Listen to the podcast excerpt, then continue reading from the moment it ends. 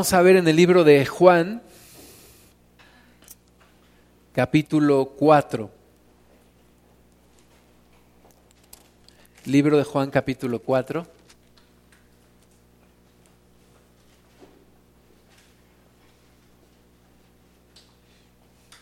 Antes de leer vamos a orar. Señor, en tus manos estamos poniendo este tiempo. Háblanos por favor en tu palabra. Toca nuestro corazón y nos abrimos a ti, a tu voluntad. Espíritu Santo, te pedimos que seas aquí con nosotros, que nos guíes no conforme a nuestra capacidad, sino conforme a tu gran poder infinito en gloria. Y el nombre de Jesucristo sea glorificado y nosotros seamos edificados en ti, Señor. En el nombre de Jesús, amén. Pues dice Juan capítulo 4, versículo 1. Cuando pues el Señor entendió que los fariseos habían oído decir, Jesús hace y bautiza más discípulos que Juan, aunque Jesús no bautizaba sino sus discípulos, salió de Judea y se fue otra vez a Galilea. Y le era necesario pasar por Samaria. Vino pues a una ciudad de Samaria llamada Sicar, junto a la heredad que Jacob dio a su hijo José. Y estaba allí el pozo de Jacob. Entonces Jesús, cansado del camino, se sentó así junto al pozo. Era como la hora sexta, más o menos el mediodía. Vino una mujer de Samaria a sacar agua y Jesús le dijo, dame de beber, pues sus discípulos habían ido a la ciudad a comprar de comer. La mujer samaritana le dijo, ¿cómo tú siendo judío me pides a mí de beber que soy samaritana?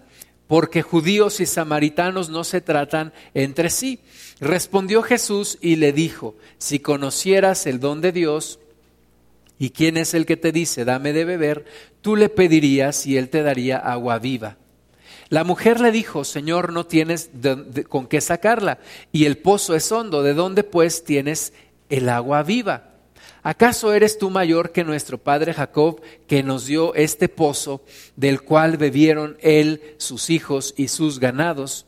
Respondió Jesús y le dijo, cualquiera que bebiere de esta agua volverá a tener sed, mas el que bebiere del agua que yo le daré no tendrá sed jamás, sino que el agua que yo le daré será en él una fuente de agua que salte para vida eterna. La mujer le dijo, Señor, dame de esta agua para que no tenga yo sed, ni venga aquí a sacarla. Jesús le dijo, ve llama a tu marido y ven acá. Respondió la mujer y dijo, no tengo marido. Jesús le dijo, bien has dicho, no tengo marido, porque cinco maridos has tenido y el que ahora tienes no es tu marido. Esto, esto has dicho con verdad. Le dijo la mujer, Señor, me parece que tú eres profeta. Nuestros padres adoraron en este monte y vosotros decís que en Jerusalén es el lugar donde se debe adorar. Jesús le dijo, mujer, créeme que la hora viene cuando ni en este monte ni en Jerusalén adoraréis al Padre. Vosotros adoráis lo que no sabéis, nosotros adoramos lo que sabemos, porque la salvación viene de los judíos.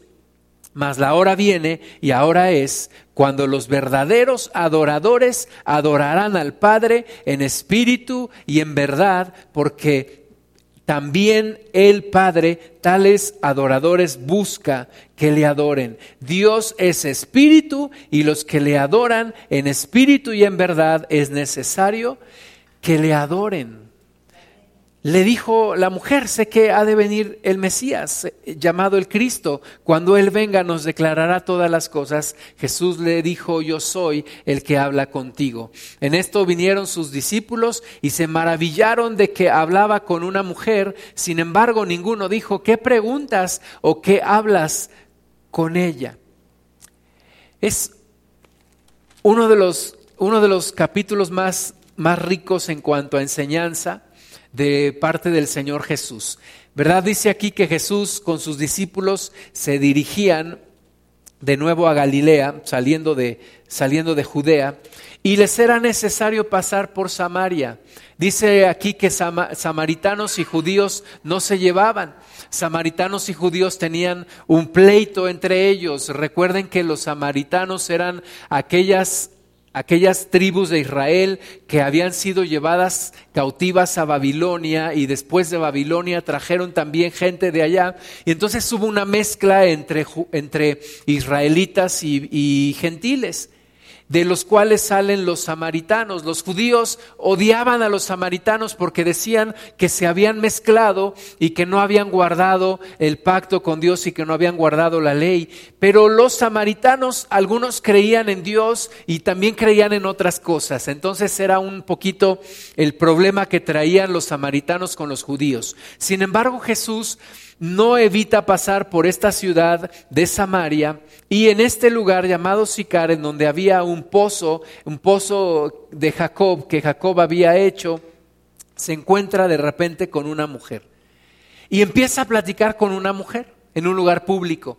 Era al mediodía, era, era la hora sexta, dice aquí. Y empiezan a platicar y entonces Jesús en una, en una situación que pareciera rutinaria le dice, pues ayúdame a sacar agua de este pozo. Y la mujer le dice, pues como tú siendo judío y yo siendo samaritana y tú siendo hombre y yo siendo mujer, me pides agua. Jesús le dice, es que si tú supieras quién es el que te pide el agua, tú me pedirías a mí el agua. La mujer le dice, yo no te entiendo, tú no tienes cómo sacar el agua y este pozo es profundo.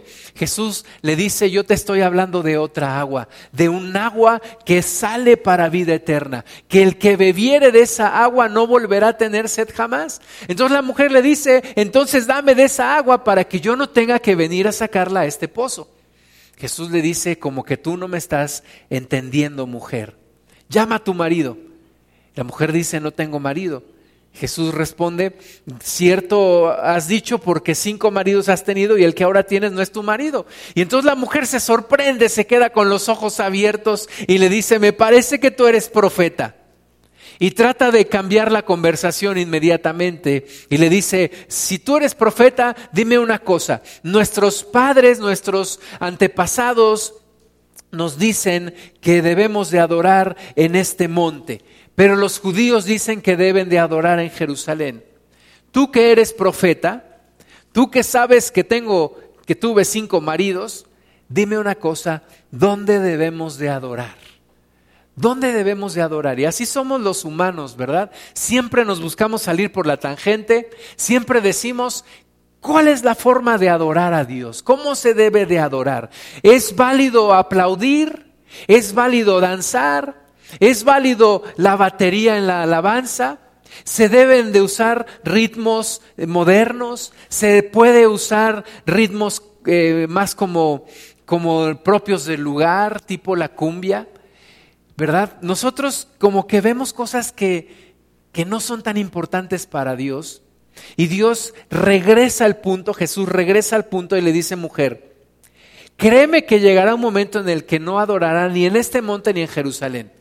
Pero lo importante es esto, que Dios está buscando verdaderos adoradores que adoren en espíritu y en verdad. Es decir, lo importante no es si es en este monte o si es en Jerusalén. Lo importante no es el dónde, lo importante es quién. Y Dios está buscando verdaderos adoradores.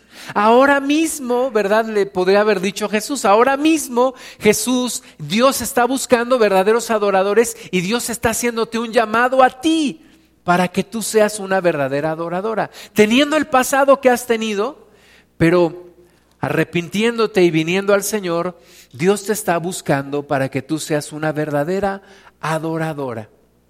Verdaderos adoradores. Dice aquí la palabra que Dios busca verdaderos adoradores que le adoren como... ¿Cómo hermanos? En espíritu y en verdad. Dice, porque también el Padre tales adoradores busca que le adoren. Dios está buscando adoradores. Dios anda buscando adoradores. Y Dios te encontró a ti. Dios estuvo buscando y Dios sigue buscando en todos los lugares. Y allí en un lugar donde tú estabas, Dios también andaba buscando y te encontró. Y te dijo, yo te quiero a ti para que me adores. Yo quiero que tú me adores. Yo quiero que tú dediques tu vida para adorarme. ¿Por qué? Porque Dios anda buscando adoradores, verdaderos adoradores que le adoren como hermanos en espíritu y en verdad. Dios es espíritu, dice el versículo 24, y los que le adoran en espíritu y en verdad es necesario que adoren. Tenemos que adorar a Dios en espíritu y en verdad si queremos ser de esos verdaderos adoradores. Dios busca verdaderos adoradores. ¿Qué es adorar? Adorar es darle el lugar especial a alguien, es un especial amor, es una especial alabanza, es un especial reconocimiento que le damos a algo o a alguien. Dicen que las personas se parecen a lo que adoran. Si tú y yo adoramos a Jesús, nos vamos a parecer más a Jesús. Si tú y yo adoramos a los ovnis, nos vamos a parecer marcianos. Si tú y yo adoramos el dinero, vamos a parecer personas materialistas. La gente se parece a lo que adora. Y tú y yo debemos de adorar a Jesús. Dios quiere que adoremos su nombre. Dios ha estado buscando adoradores y te encontró a ti, me encontró a mí. ¿Para qué? Para que le adoremos como en espíritu y en verdad. Eso es lo que Dios quiere, que le adoremos en espíritu y en verdad. Amén. ¿Tú quieres ser un verdadero adorador de Dios? ¿Y los demás? Amén. Si quieres ser verdadero adorador, tienes que aprender a adorar a Dios.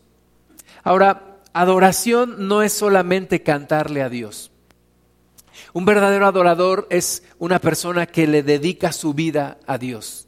Es una persona que le entrega su vida a Dios. Es una persona que rinde su vida a Dios. No solamente un tiempo de alabanza o de adoración, es un tiempo constante. Su vida se convierte en una canción, su vida se convierte en una historia de amor, en una, en una poesía al Señor, su historia se convierte, su vida se convierte en un instrumento completo de adoración. El apóstol Pablo dice que hay un sacrificio racional que ofrecer y este sacrificio racional es nuestro cuerpo, el ofrecimiento de los miembros de nuestro cuerpo, de nuestra alma, de nuestro espíritu, de nuestro ser para adorar, para agradar a nuestro Dios. Vivimos para agradarle a Él en todo, en todo. Entonces, adorar no es solamente cantarle a Dios, pero yo quiero hacer énfasis el día de hoy en la actitud de cantarle a Dios,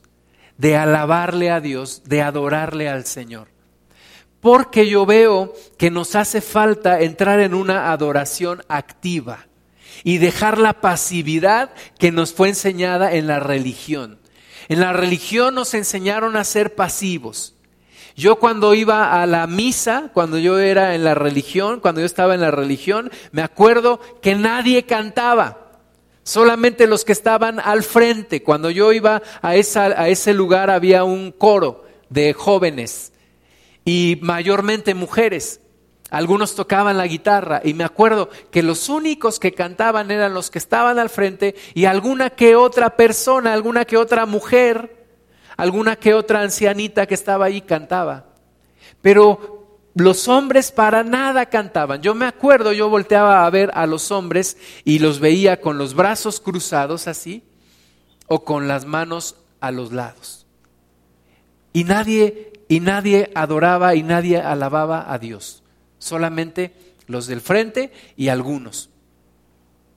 Pero cuando venimos a Cristo tenemos que dejar esa actitud pasiva y tenemos que entrar en una adoración y alabanza activa. Los, los maestros ahora nos dicen que las personas no aprenden si no construyen ellas mismas su conocimiento. Y en la iglesia tenemos que ser conscientes que las personas que no entran en una relación activa con Dios se pierden de la bendición.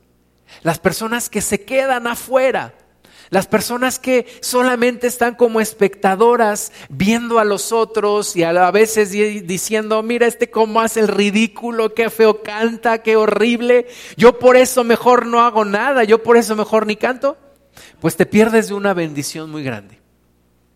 Jesucristo dice que Dios está buscando adoradores, adoradores activos, ¿verdad? Si pudiera existir la palabra, no, existe un adorador pasivo, pero quiero hacer énfasis, para ser un adorador tiene que ser, tiene que ser en la actividad, tiene que ser en una actitud, tiene que ser de una manera que se nota, que te acercas a Dios. Santiago nos dice, acércate a Dios y Dios se acercará a ti.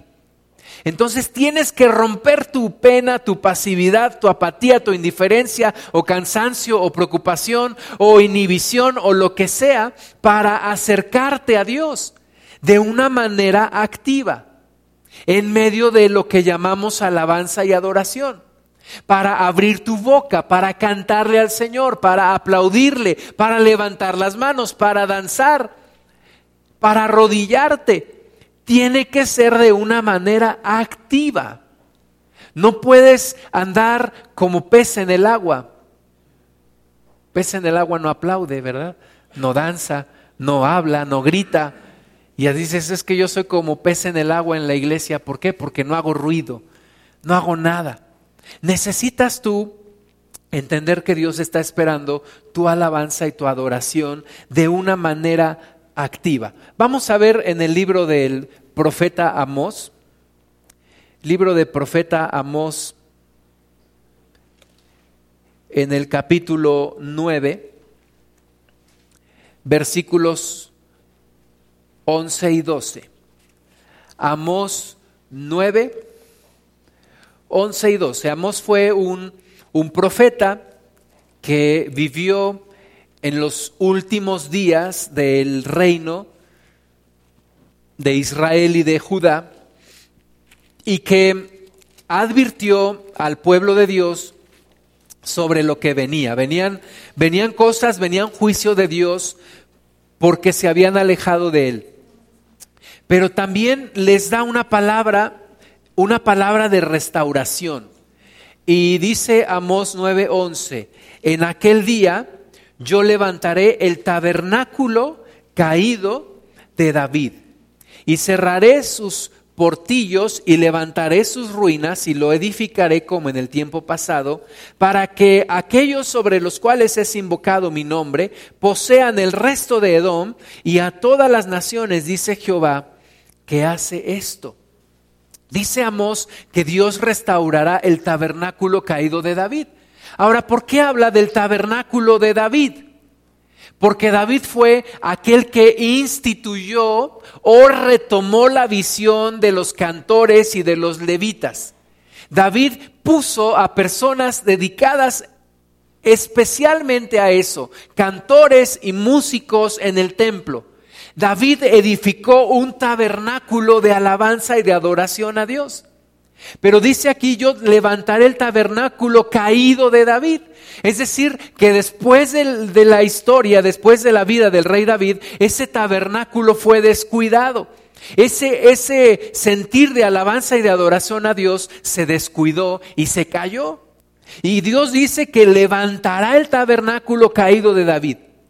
Y en estos días, cuando nosotros leemos esta palabra, y seguramente tú has escuchado predicaciones sobre este versículo, entendemos que Dios lo que va a restaurar es el ministerio de alabanza y de adoración, pero no solamente en algunos, no solamente levantando grupos famosos y conocidos, no solamente eh, enseñando o levantando músicos que puedan tocar bien los instrumentos y cantar como ángeles, cuando Dios dice yo voy a levantar el tabernáculo caído de David, Dios le está diciendo voy a levantar una iglesia de adoradores. Voy a levantar una iglesia de gente que me adore, que me alabe.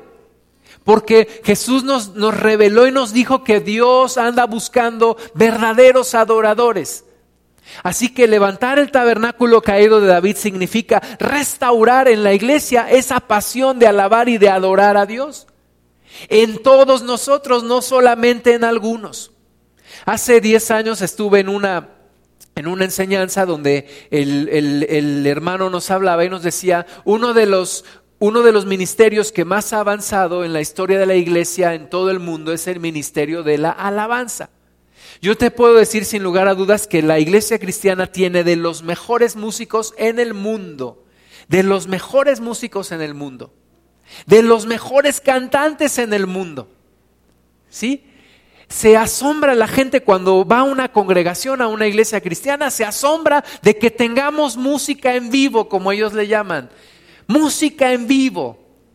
En una ocasión, un amigo mío, un amigo que era un consultor de la empresa donde yo trabajaba, nos eh, fuimos a Estados Unidos, en la ciudad de Chicago, y, este hombre nos invitó a, un restaurante donde había un grupo de blues y nos dijo, escuchar un grupo en vivo para nosotros es difícil, porque no es muy común, sobre todo me decía él, en la ciudad donde yo vivo, no es muy común poder escuchar música en vivo.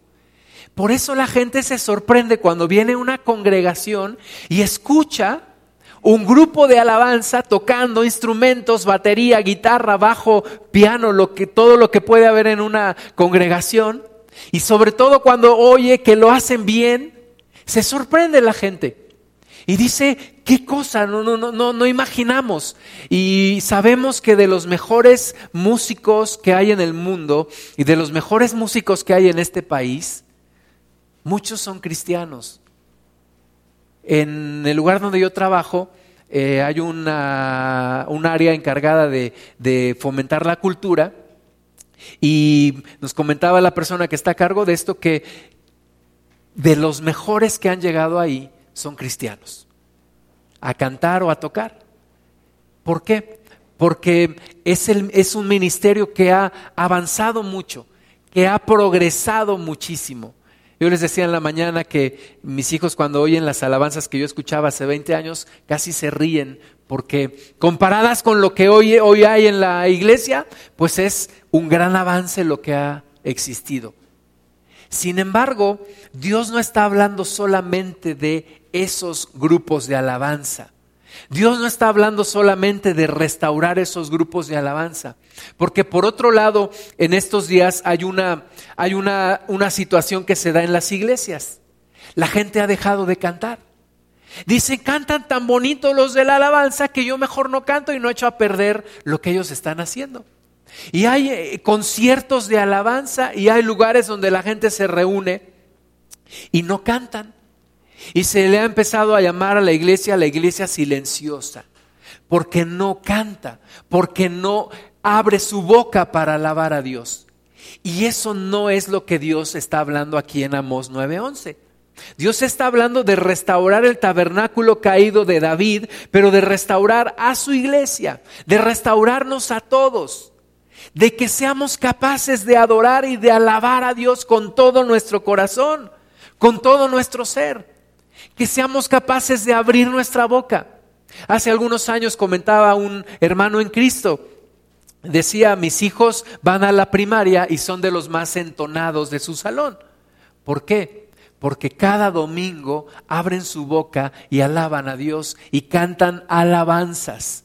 Dios está esperando que tú y yo cantemos alabanzas, seamos adoradores activos de Dios seamos personas activas en la adoración y en la alabanza a Dios. Que no nos quedemos callados, que no nos quedemos parados, que no nos quedemos como, como que nos roban nuestras emociones, sino que podamos alabar a nuestro Dios y sacar todo lo que hay en nuestro corazón. Porque Dios está buscando verdaderos adoradores. Hay algo que tú y yo necesitamos romper cuando alabamos a Dios. Y es el orgullo. El orgullo. Y sin darnos cuenta es algo que el diablo sembró en nosotros. Porque el diablo no alaba a Dios. Tú sabes que el diablo no alaba a Dios. El diablo no adora a Dios. El diablo también anda buscando adoradores suyos. Cuando yo no conocía a Cristo, yo me gustaba mucho la música rock y yo me di cuenta cuando Cristo me, me alcanzó que mucho de la música rock es para adorar a Satanás. Y hay adoradores de Satanás. Y el diablo está buscando adoradores. El diablo no adora a Dios. Y el diablo cuando, cuando tú y yo no adoramos a Dios, cuando tú y yo nos quedamos parados, cuando cruzamos los brazos, cuando nos ponemos a platicar en medio de la alabanza y de la adoración, el diablo está cumpliendo su propósito en nosotros. porque Él no quiere adorar a Dios y Él no quiere que tú y yo adoremos a Dios. Entonces cuando tú y yo nos quedamos quietos y decimos, no, yo no voy a hacer el ridículo, yo no voy a cantar, yo no voy a, yo no tengo ganas, yo no me siento, no me nace, estamos cumpliendo con algo que el diablo mismo sembró en nosotros. Y hay que vencer el orgullo y la soberbia.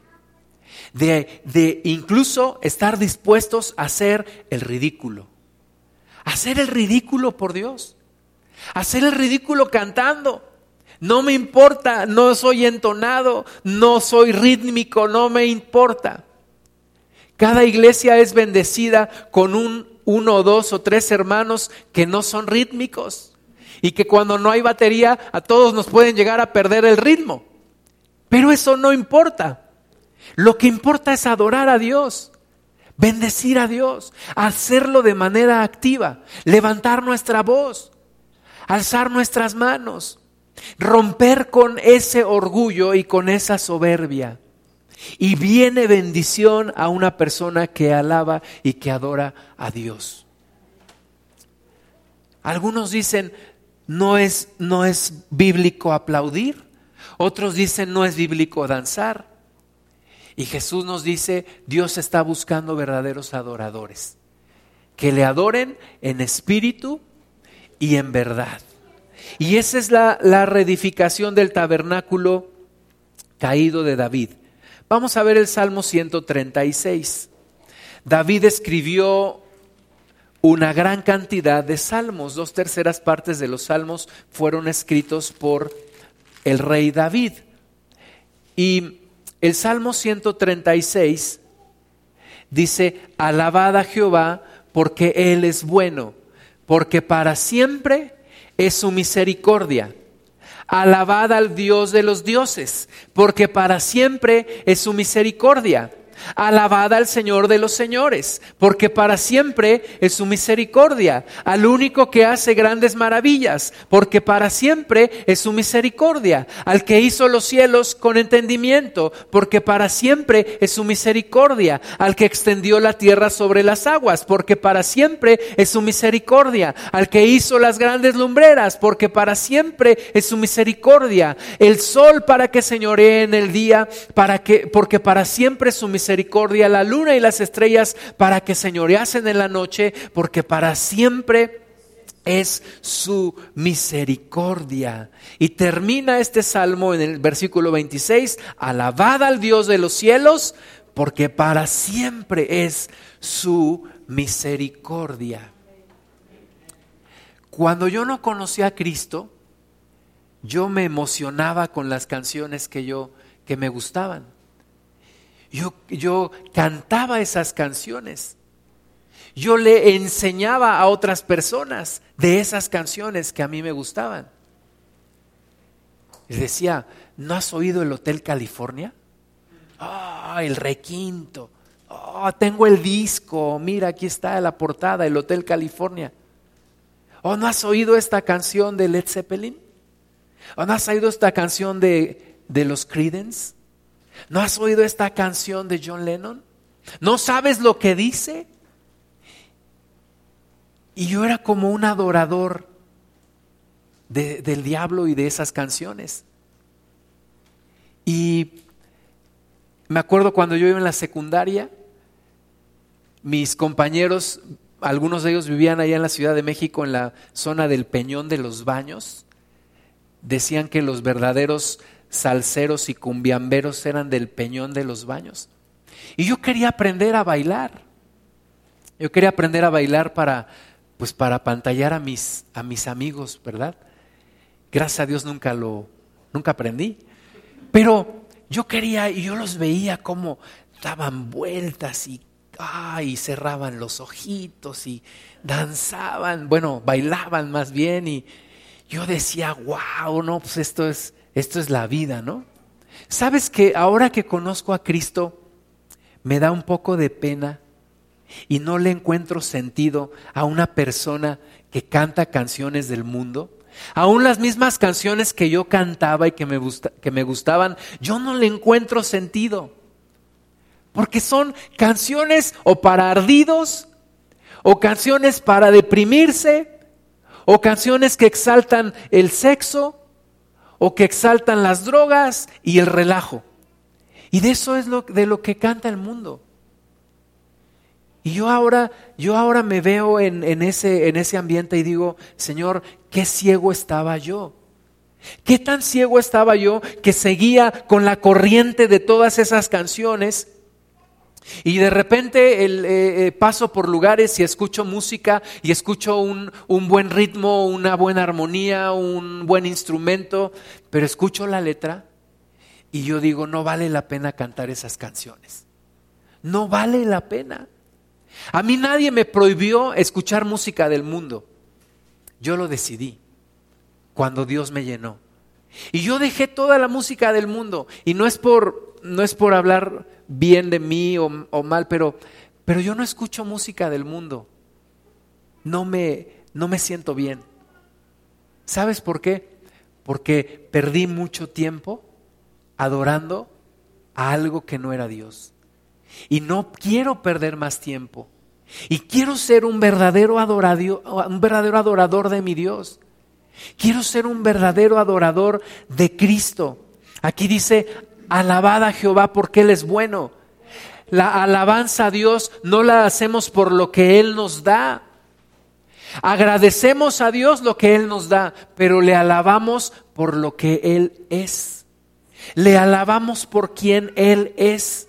Él es bueno, dice aquí. Él es el Dios de los dioses. Él es el Señor de los señores. Él hace grandes maravillas. Él hizo los cielos. Él hizo la tierra. Él hizo las lumbreras. Por eso le alabamos. Por eso le adoramos. Satanás y sus demonios no quieren alabarle. Un día lo van a tener que hacer. Un día se van a tener que arrodillar delante de él. Pero no seamos parte de la misma corriente de no querer adorar a Dios, de no querer postrarme delante del Señor, de no querer abrir mi boca, de no querer levantar mis manos para adorar a mi Dios. Levantar las manos y yo tengo que aprender actitudes de adoración para mi Señor. Tengo que aprender a adorarle activamente. Tengo que aprender a hacerlo. Estábamos un día en un congreso de hombre a hombre. Mi hijo estaba, estaba pequeño, estaba niño. Y, empezaron a cantar un, canto que a mí me gusta mucho y yo empecé a gritarlo. En medio de todos esos hombres mi voz no se escuchaba, pero yo empecé a gritarlo y de repente empecé a llorar y mi hijo se volteó a verme y me dijo, estás llorando. Sí, no me importa hacer el ridículo y, al contrario poderle enseñar a mi hijo la forma de adorar a Dios. Yo quiero adorarle por lo que Él es. Yo quiero entregarme a Él por lo que Él es y bendecir su nombre. Alabada al Dios de los cielos porque para siempre es su misericordia y nos da una gran cantidad de razones aquí para adorar Dios. Matt Redman escribió este canto que se llama Diez mil razones para adorar. Y literalmente tú y yo tenemos diez mil razones para adorar a Dios. Diez mil motivos tú busca en todos los lugares y piensa en tu vida y piensa en lo que Dios es. La gente le aplaude a los artistas. ¿Sabes qué? Yo no aplaudo a los artistas. Yo no aplaudo los, los discursos. Si acaso doy dos o tres palmadas y se acabó. Porque yo quiero, yo quiero adorar a Dios solamente. Yo quiero entregarle mi adoración a Dios y reconocer lo que Él es. Ningún hombre, ninguna mujer me da lo que Él me da. Ningún hombre me creó Ninguna persona me mantiene, me sostiene, me da vida, me da el aliento. Nadie más que solamente Dios. Entonces, esa parte especial, esa parte reservada que tú tienes en ti, entrégasela al Señor. Entrégasela a Él sin pena, sin inhibiciones. Entrégale al Señor todo lo que tú eres en un tiempo de alabanza y de adoración. Dice el libro de Amós que acabamos de leer, restaurar el tabernáculo caído de David. El arca del pacto representaba la presencia de Dios en aquellos tiempos. Y el arca del pacto estaba lejos de Jerusalén. Así que David se propuso traer de regreso el arca del pacto a Jerusalén.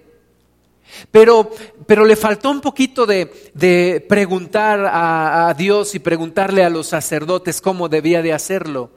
Los filisteos habían regresado el arca del pacto en una carreta jalada por bueyes.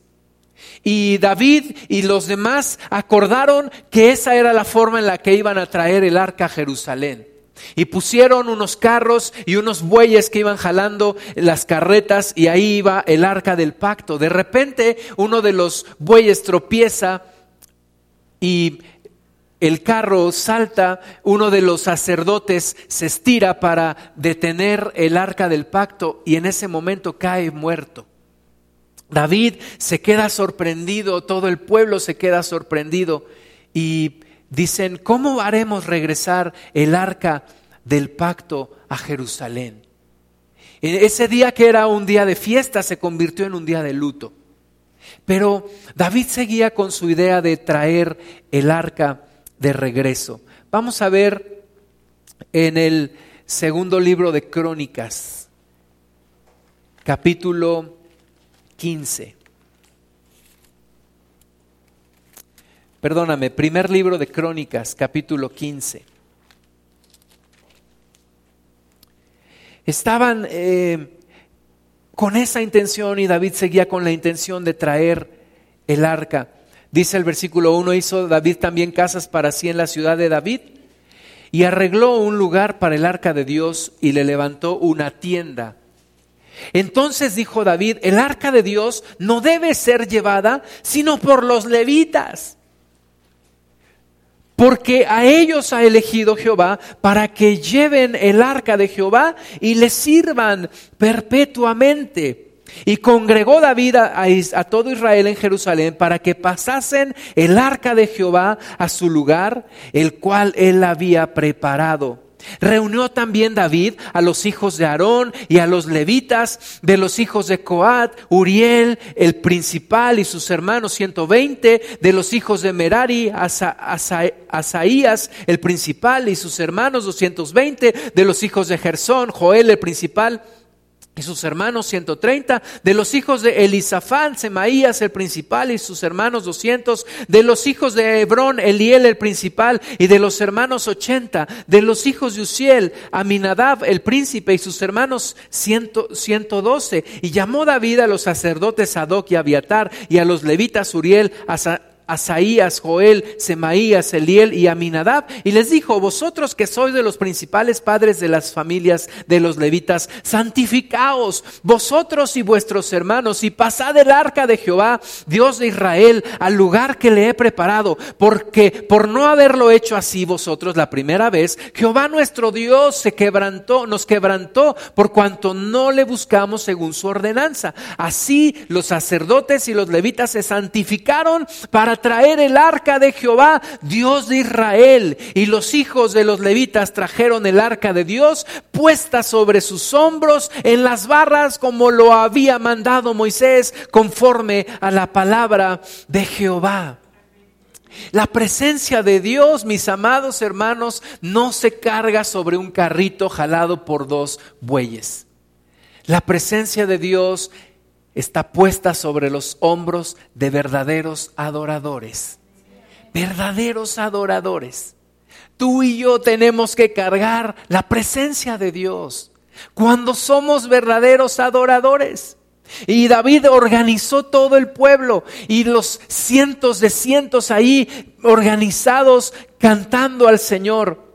Versículo 16, asimismo dijo David a los principales de los levitas que designasen de sus hermanos a cantores con instrumentos de música, con salterios y arpas y címbalos que resonasen y alzasen la voz con alegría. Y los levitas designaron a, er, Emán, hijo de Joel, y de sus hermanos a Asaf, hijo de Berequías, y de los hijos de Merari, y de sus hermanos a Etán, hijo de Cusaías, y con ellos a sus hermanos del segundo orden, a Zacarías, Jaasiel, Semiramot, Geiel, Uni, Eliab, Benaía, Maasías, Matatías, Elifelehu, Micnías, Obed, Edom y Jehiel, los porteros, así Emán, Asaf y Etán eran cantores, sonaban címbalos de bronce y Zacarías, Asiel, Semiramot, Jehiel, Uni, Eliab, Masías y Banaía con salteros sobre Alamot, Matatías, Elifelejú, Mignías, Obed Edom, Jehiel y Asasías tenían arpas afinadas en la octava para dirigir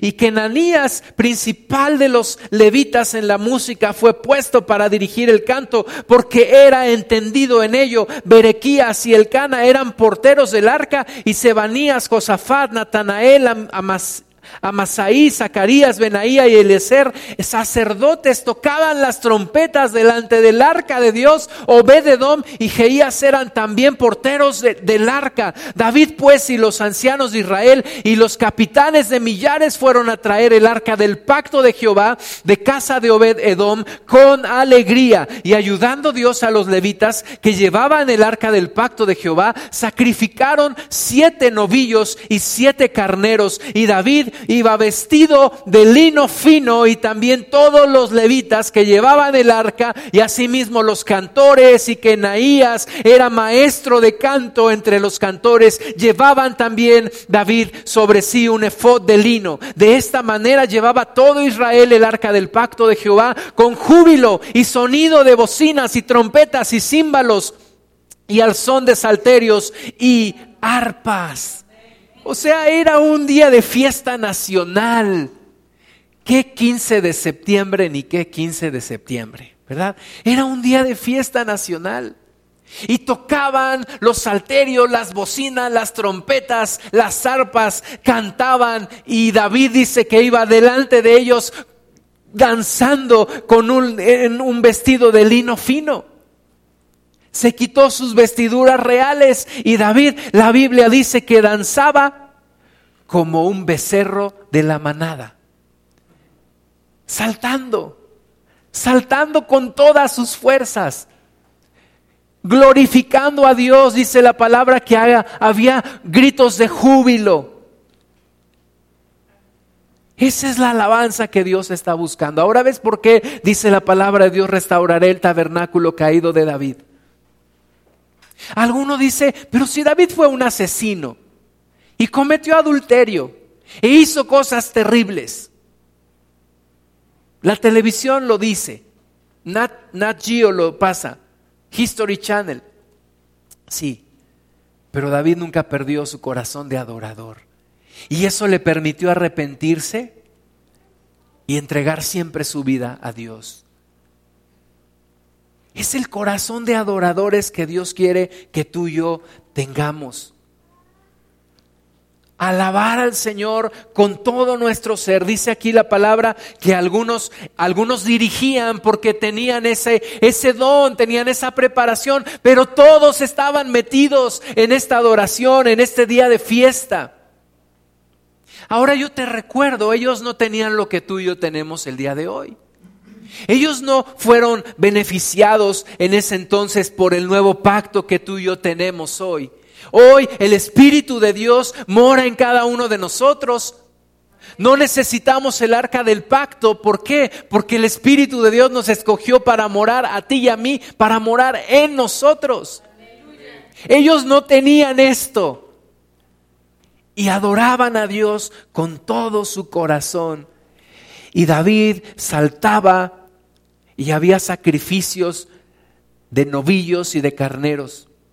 Versículo 29, pero cuando el arca del pacto de Jehová llegó a la ciudad de David, Mical, hija de Saúl, mirando por una ventana, vio al rey David que saltaba y danzaba y lo menospreció en su corazón. ¿Y tú y yo de cuáles queremos ser? ¿De los Micales o de los Davids?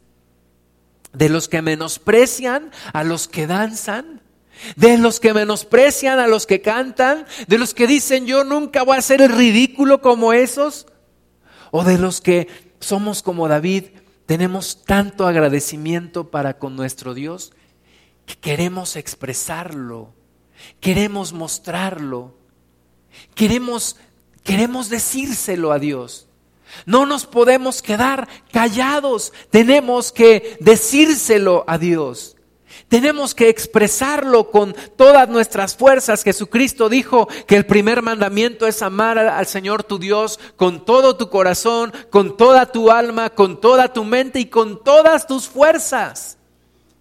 Eso incluye en el tiempo de la alabanza y de la adoración. Es un tiempo no para platicar, no es un tiempo para distraerse, no es un tiempo para relajarse, es un tiempo para meterse activamente en la alabanza y en la adoración a nuestro Dios. La gente en los estadios de fútbol se vuelve loca, se vuelve loca. Y yo cuando he ido a los partidos de fútbol salgo y no quiero oír ni el ruido de un alfiler. Porque la gente se vuelve loca y gritan y se paran y, se avientan y, se pegan y, se jalan los cabellos y se pintan la, la cara del equipo y hasta se pelean. Algunos hasta han muerto defendiendo los colores de sus equipos. ¿Y todo eso para qué? Para ver 22 changos como yo jugando, pateando una pelota. Y vienen a la iglesia y no son capaces de abrir su boca para decir aleluya y gloria a Dios. Como que estamos un poquito confundidos.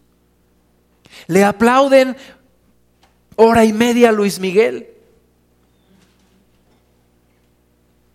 Que lo único que les va a regresar a cambio es una sonrisa con sus dientes de fuera.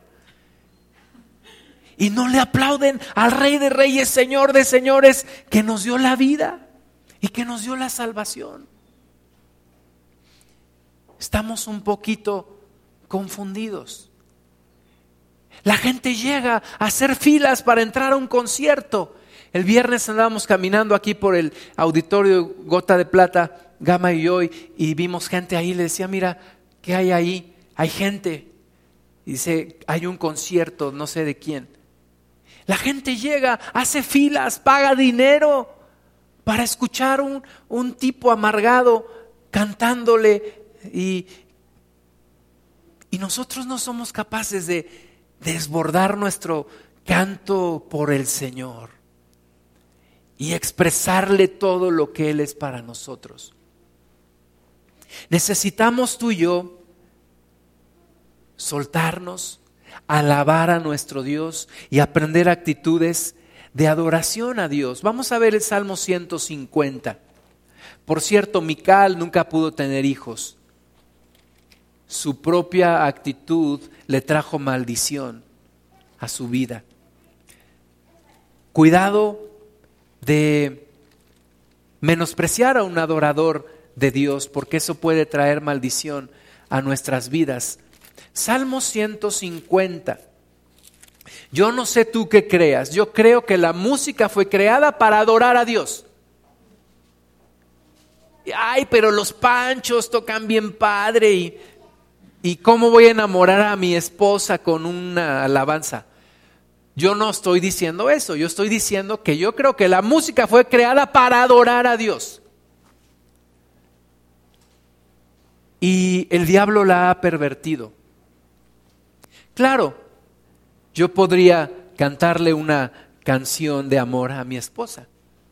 Está dentro de la voluntad de Dios, ¿verdad? Una vez le llevé serenata con un trío, pero no me perdona que el trío se metió a la casa. Ella quería que el trío estuviera afuera de la casa, para que, pero bueno, ya lo volverá a intentar. Pero está bien, Está bien, pero el principal propósito de la música, y yo creo que la música fue creada para adorar a Dios. Para eso fue creada. La Biblia dice que Lucifer era encargado de dirigir la alabanza a Dios. Pero cuando su corazón se llenó de soberbia, Dios lo echó y con, él se trajo a una tercera parte de los ángeles y se trajo todos sus dones y sus talentos musicales. Por eso la música del mundo te atrae tanto. Es buena música, pero es un mal propósito. Y Dios quiere rescatarnos y hacernos verdaderos adoradores. Salmo 150. Alabad a Dios en su santuario. Alabadle en la magnificencia de su firmamento. Alabadle por sus proezas. Alabadle conforme a la muchedumbre de su grandeza. Alabadle a son de bocina. Alabadle con salterio y arpa. Alabadle con pandero y danza. Alabadle con cuerdas y flautas. Alabadle con címbalos resonantes. Alabadle con címbalos de júbilo. Todo lo que respira, alabe a Jehová. Aleluya. Amén. Todo lo que respira, alabe a Jehová. Si no quieres alabar a Jehová, no respires. Pero si respiras, alaba a Jehová. Bendícele. ¿Con qué? Con bocina, con salterio, con arpa, con danza, con flautas, con teclado, con guitarra, con, con, con todo lo que te venga a la mano. ¿Sabes que Dios te dio un instrumento aquí? A ver, agarra con tu mano. Aquí. Ese es tu principal instrumento. Se llaman, aquí adentro unas cuerdas que se llaman cuerdas vocales. Y esas cuerdas emiten sonido. Y esas cuerdas pueden alabar a Dios y darle la gloria. Y componerle canciones. Componerle canciones a Dios. La Biblia nos habla del cántico nuevo. Cántico nuevo. ¿Cuál es el cántico nuevo? No es cuando al, que está cantando se le olvida la letra y canta otra cosa. Dice, es cántico nuevo. No, es un, es un cántico espontáneo, especial. Hoy lo escuché de alguno de nuestros hermanos en medio de la alabanza. Estaba un cántico nuevo. Y Dios quiere que le, que le compongamos canciones. Dios quiere que seamos capaces de expresar nuestro amor y nuestra gratitud y la alabanza a Él a través de nuestra voz.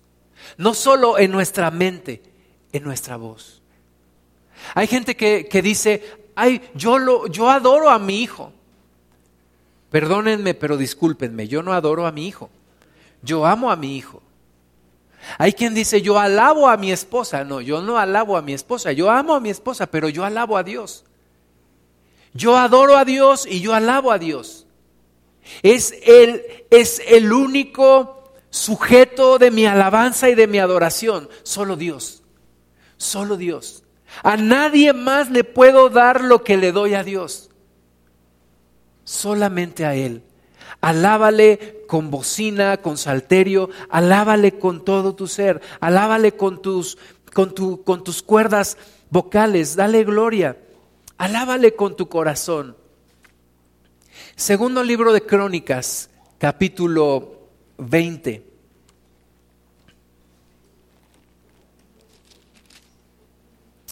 Tú y yo tenemos que aprender actitudes de alabanza y de adoración. Yo desde cuando estoy con esto, necesitamos predicar de alabanza y de adoración, necesitamos predicar. ¿Por qué, mis hermanos? Porque es bien común en una reunión, en medio de la alabanza, ver gente que está. Hoy empieza. Y, y la alabanza allí, no es posible.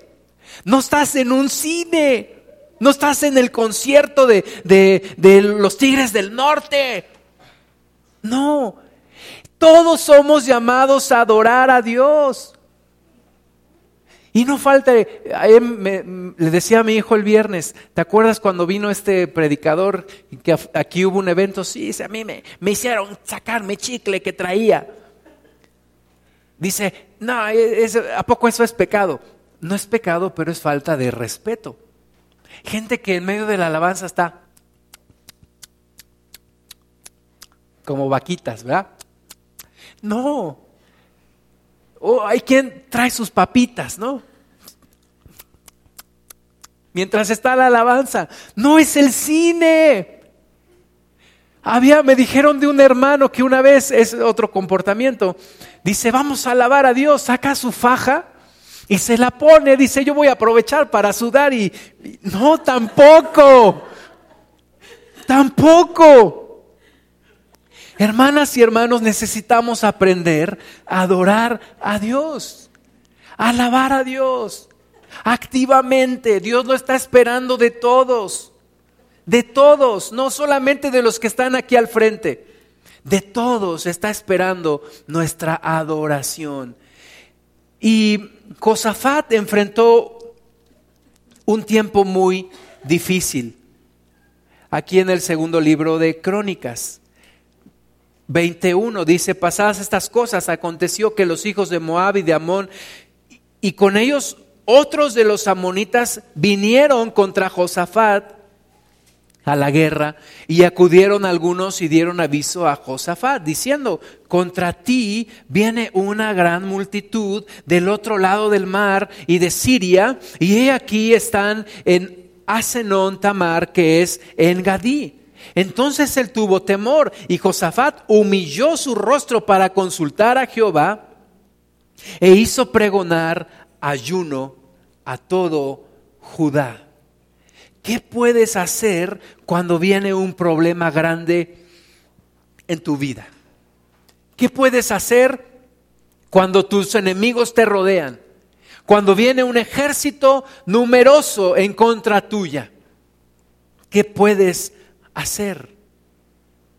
En una ocasión estábamos en un congreso, mi esposa y yo, le dije a un hermano, pastor, pastor, ¿puede usted orar por mi esposa y por mí? Me dijo, tú vas a hacer lo siguiente. Yo voy a predicar. Después de predicar va a haber un tiempo de adoración. En ese momento tú me buscas para que yo ore por ustedes. Dice, porque en ese momento la presencia de Dios va a estar ahí manifiesta. Y es verdad. Cuando alabamos a Dios, Dios se manifiesta. La Biblia dice que Dios habita en medio de la alabanza de su pueblo. En medio de la alabanza suceden los milagros. Ha habido gente que ha sido sanada en medio de un tiempo de alabanza y de adoración. Pero te aseguro que no ha sido el que ha estado mascando el chicle o el que ha estado buscando hormigas en el piso. No, es el que se mete en la adoración a Dios. Josafat tenía un gran problema. Tenía un gran problema, la multitud venía en contra de él. Y él busca al Señor. Dice el versículo 14, estaba allí Jaasiel, hijo de Zacarías, hijo de Benaía, hijo de Jehiel, hijo de Matanías, levita, levita de los, de los hijos de Asaf sobre el cual vino el Espíritu de Jehová en medio de la reunión. Viene sobre un levita, sobre un adorador de Dios. La palabra de Dios viene sobre los adoradores. Te voy a decir una cosa, tú quieres escuchar la voz de Dios, vuélvete en un adorador de Dios. Conviértete en un adorador del Señor. Busca su presencia con todo su corazón y vas a empezar a escuchar la voz de Dios. El Espíritu Santo viene sobre los que se quebrantan, sobre los que le alaban. Una vez un pastor me dijo, oye, cómo me gozo cuando yo veo una persona quebrantada en medio de la alabanza. Y yo me gozo más cuando esa persona soy yo. Cuando Dios me quebranta en medio de la alabanza, cuando Dios toca mi corazón y, y me rindo delante de Él. Así que de, de este hombre vino vino el Espíritu de Dios sobre este adorador y dijo, versículo 15, oíd Judá, todo y vosotros moradores de Jerusalén y tú rey Josafat, Jehová os dice así, no temáis ni os amedrentéis delante de esta multitud tan grande, porque no es vuestra la guerra, sino de Dios. Mañana descenderéis contra ellos. He aquí que ellos subirán por la cuesta de Cis y los hallaréis junto al arroyo antes del desierto de Jeruel. No habrá para que peleéis vosotros en este caso. Paraos, estad quietos y ved la salvación de Jehová con vosotros. Oh Judá y Jerusalén, no temáis ni desmayéis. Salid mañana contra ellos porque Jehová estará con vosotros. Entonces Josafat se inclinó rostro a tierra. Rostro a tierra. ¿Qué es inclinarse rostro a tierra?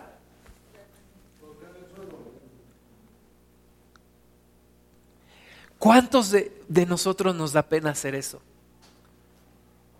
¿Cuántos de nosotros todavía tenemos la arrogancia de decir, yo por qué me voy a arrodillar delante de Dios?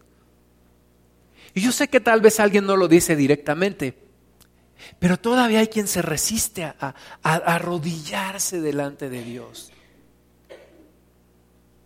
Pero Josafat postró su rostro en tierra. ¿Sabes cómo oraba el Señor Jesús al Padre? Postrado su rostro en tierra. Y yo dije, es que mi traje lo acabo de sacar de la tintorería. Es que los hermanos no trapean bien. Es que se me va a arrugar. Es que mis zapatos se me van a raspar. No. Tú arrodíllate delante del Señor. Rostro en tierra. Rostro en tierra. Pues Josafat se arrodilló rostro a tierra, y asimismo todo Judá y los moradores de Jerusalén se postraron delante de Jehová y adoraron a Jehová. Todos mis amados hermanos, mis amadas hermanas, todos se postraron delante de Jehová y adoraron. Todos necesitamos aprender posturas de adoración. Levantar las manos, Puedo levantar una mano, puedo levantar las dos, puedo arrodillarme, puedo danzar,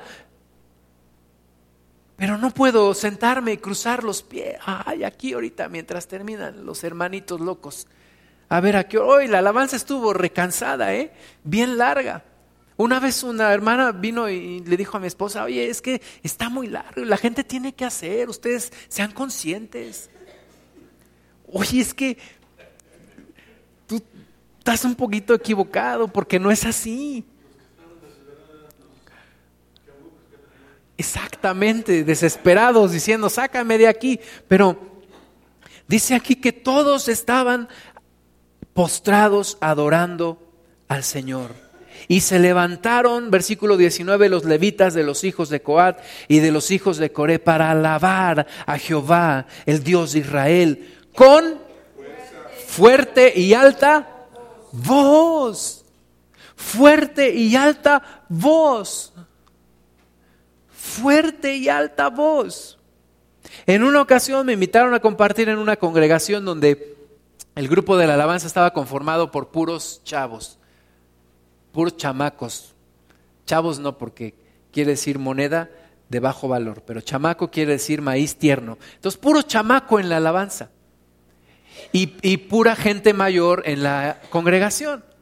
Y los chamacos le metían a la batería y que el, sintetizador y que el bajo y bien prendidos. Y los demás, así nada más viendo, no cantaban. Dice aquí que todos con fuerte y alta voz, todos. Yo no, yo no sé si te pasa lo mismo que a mí, pero una de las cosas que más me gusta a mí escuchar es la voz de la iglesia cantando. Cuando se escucha la voz, cuando se escucha la voz a veces predominante de las mujeres, pero se escucha la iglesia cantando. Oh, digo Dios, qué, qué padre se oye cuando la iglesia canta, cuando la iglesia alza su voz. Señor, esos, esos como, si yo siento bonito, tú has de sentir precioso. Cuando todos levantamos nuestra voz, dice aquí, con fuerte y alta voz. Todos. Y cuando se levantaron por la mañana, Salieron al desierto de Tecoa y mientras ellos salían, Josafat, estando en pie, dijo, oídme, Judá y moradores de Jerusalén, creed en Jehová vuestro Dios y estaréis seguros, creed a sus profetas y seréis prosperados. Y habido consejo con el pueblo, puso algunos que cantasen y alabasen a Jehová, vestidos de ornamentos sagrados, mientras salía la gente armada y que dijesen, glorificada Jehová, porque su misericordia es para siempre. Y cuando comenzaron a entonar cantos de alabanza, Jehová puso contra los hijos de Amón, de Moab y del monte de Seir las emboscadas eh, de ellos mismos que venían contra Judá y se mataron los unos a los otros.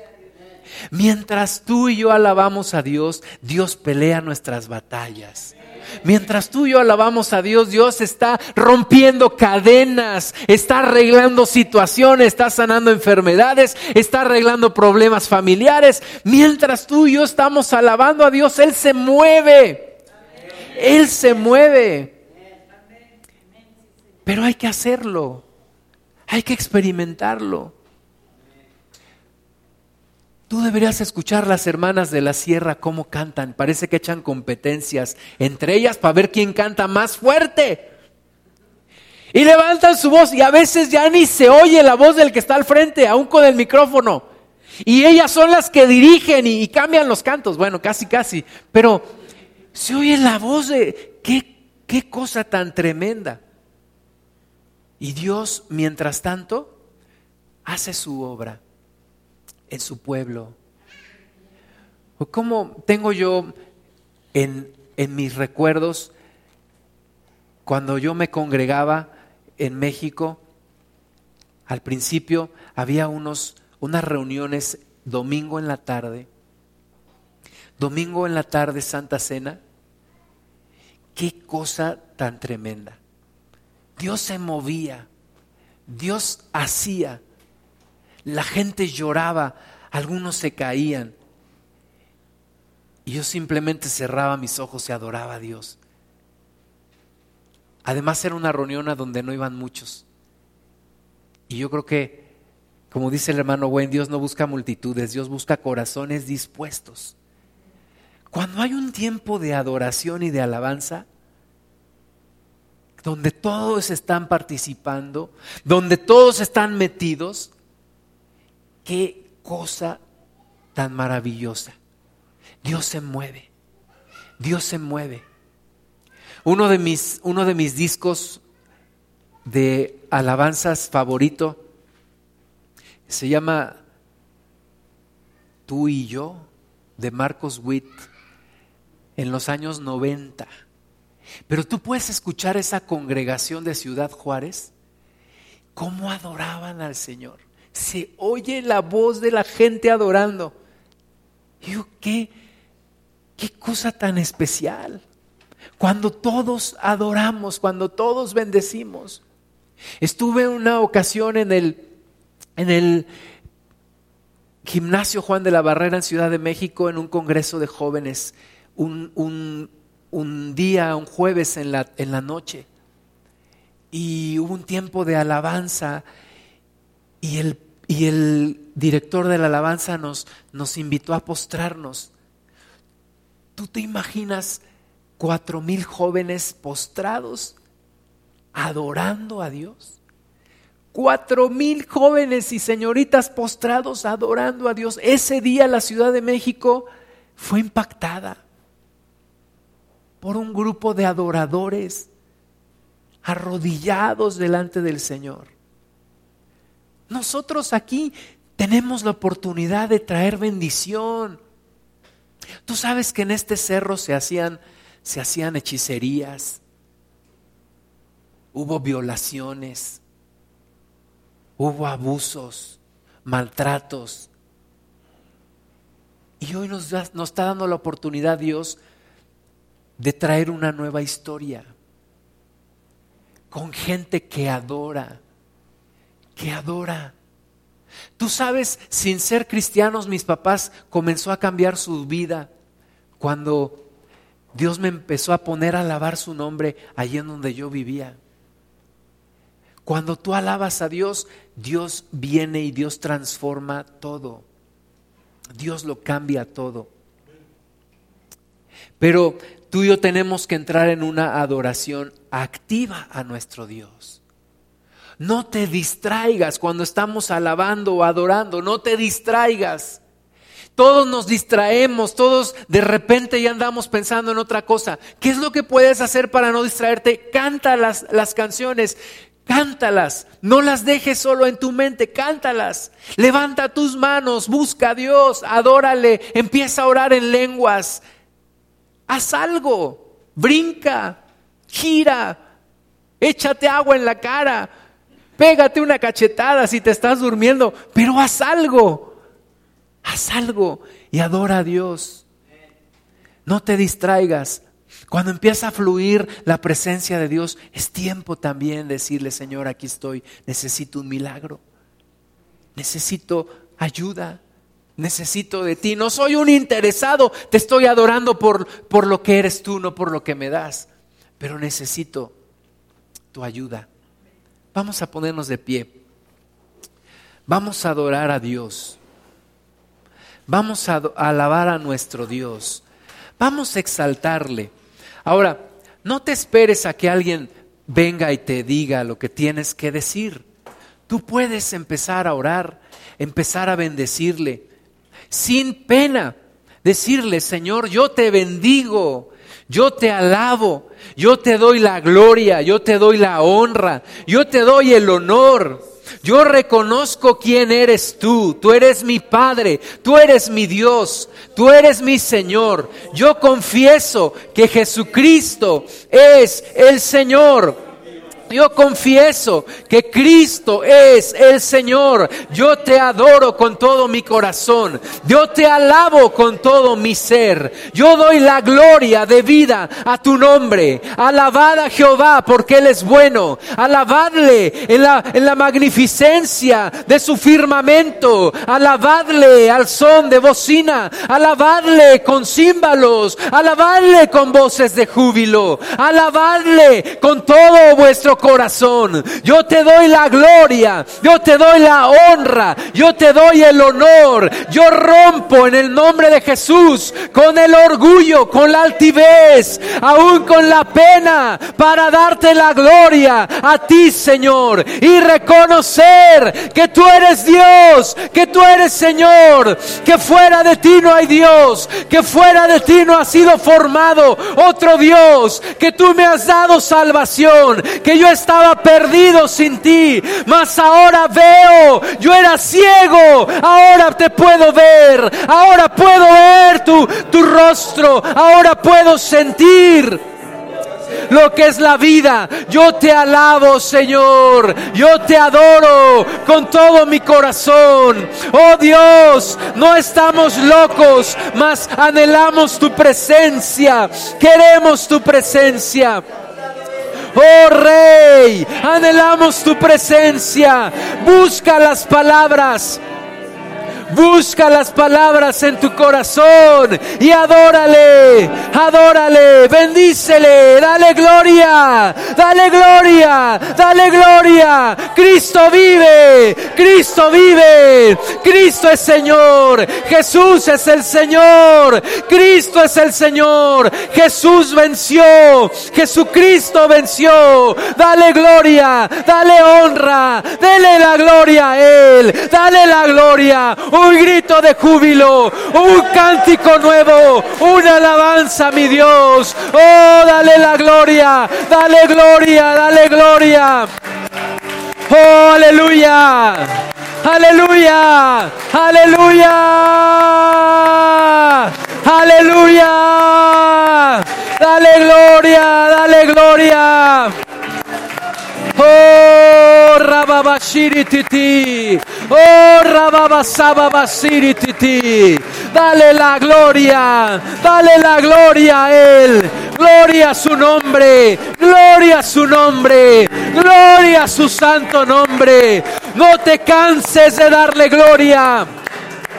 Oh, Rababashiri Titi. Él vive, Él vive, Él vive, Cristo vive. Oh, Rababasirititi, Rababa. Oh, Rababasirititi.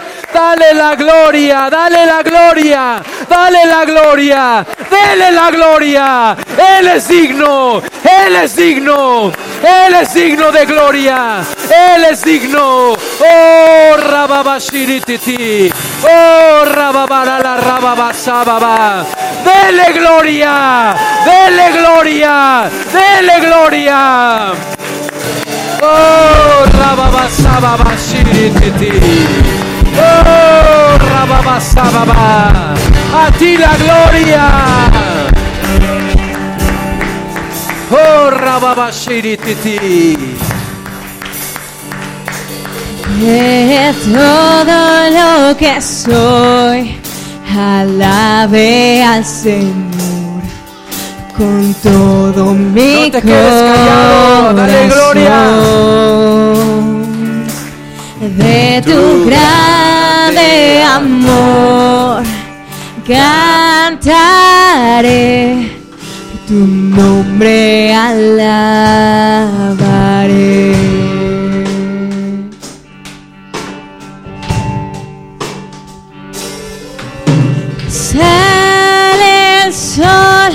Es un nuevo amanecer. Cantaré a ti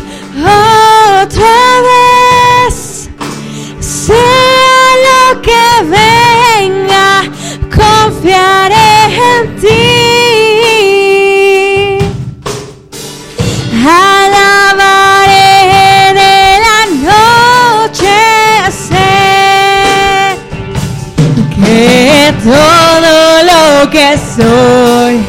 Alabe al Señor con todo mi corazón. De tu grande amor cantaré tu nombre alabaré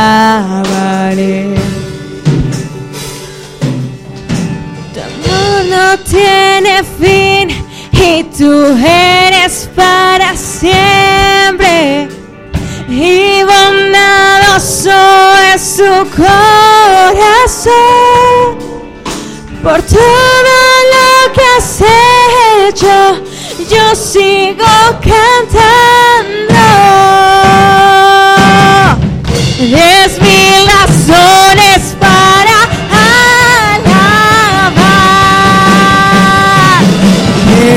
todo lo que soy alabe al Señor con todo mi corazón. De tu grande amor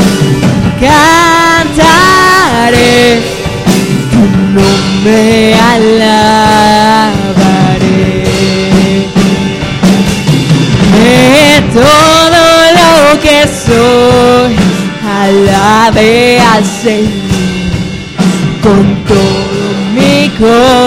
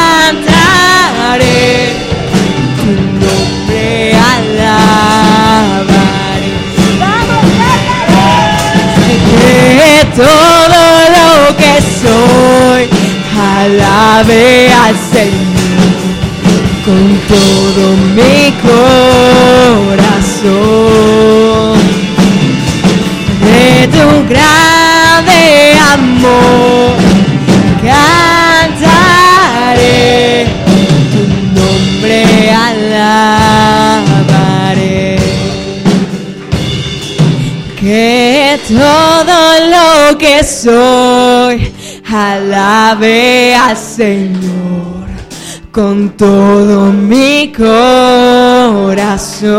Que se escuche en el cielo. De tu grande amor cantaré tu nombre alabaré. Vamos una vez más. Que todo lo que soy alabe al Señor con todo mi corazón. De tu grande amor cantaré, tu nombre alabaré.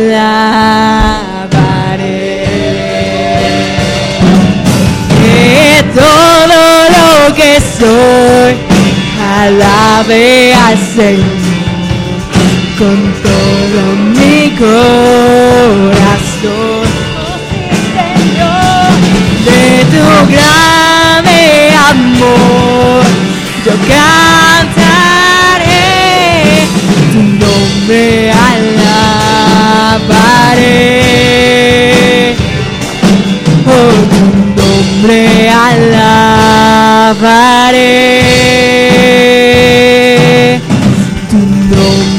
Allah.